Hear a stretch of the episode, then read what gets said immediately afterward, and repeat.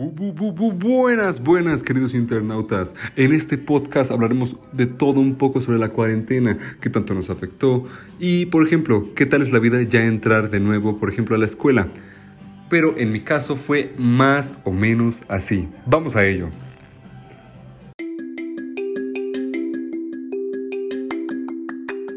Por supuesto, el 14 de marzo, día que me reuní con mi enamorada y amigos en común en mi casa, ya a conservar y tomar, sería el último día que gozaría de la hora llamada antigua normalidad. No lo hubiese creído. Tampoco que las primeras dos semanas de confinamiento serían solo el inicio de un largo y duro proceso. Al principio, desde mi privilegio tomé el confinamiento como un detox. El tiempo perdido en el transporte público me daría tiempo para los libros y las películas a las que nunca me pude dedicar. Sin embargo, los días transcurrían y los horarios entre la escuela y el trabajo se me entremezclaban. No diferenciaba ya los días para mí, era siempre lunes o domingo. Las personas cercanas a mí se quedaban sin trabajo, algunas comenzaban a enfermarse y otras comenzaban a quedarse sin comer. Algo muy triste, pero la esperanza con la que disimuladamente esperaba el mensaje presidencial a media tarde se volvió la primera indignación. La gente de mi país estaba muriendo.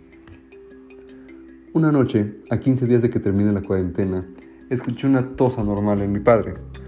No era la tos gastada y adquirida con el paso de los años, era una tos seca, casi ahogada seguida de un mareo preocupante. Desde ese episodio solo han seguido días de insomnio en mi casa. Las recomendaciones casi contradictorias entre sí de los doctores, un balón de oxígeno, los ojos hundidos de mi padre, sus quejidos desde su cuarto hasta el lugar donde ahora estoy escribiendo.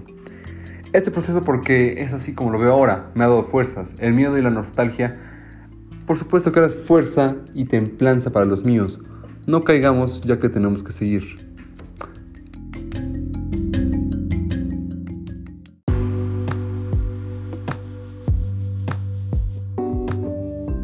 Casi para acabar, el bienestar emocional es tan importante como la salud física. La situación de pandemia que hemos vivido desde el 2020 lógicamente nos ha afectado en nuestra mente y emociones. Cuando nuestra mente se resiste y nuestro cuerpo comienza a fallar, las migrañas, los dolores de espalda, el insomnio y los problemas estomacales suelen ser los indicadores de que algo va regular o mal en nuestro bienestar emocional o en nuestro cuerpo. Pero bueno, ¿cómo lograr tu bienestar emocional? Ante esto, pues puedes tener una dieta saludable, de ejercicio físico también, también leer libros, escribir, dibujar estar al tanto de algo, meditar por supuesto tratar de socializar, aunque sea por mensajes y llamadas. Por último, es, todas las personas necesitamos quizás en determinados momentos de un apoyo y acompañamiento externo, una ayuda para sanar y liberar bloqueos y esas emociones que paralizan. Esto no nos hace menos fuertes, al contrario, reconocer que no podemos con todo, querer mejorar y buscar otras soluciones que nos permitan recuperar la confianza y la seguridad es sin duda la mejor opción y la mejor decisión que puedes tomar en estos tiempos de pandemia.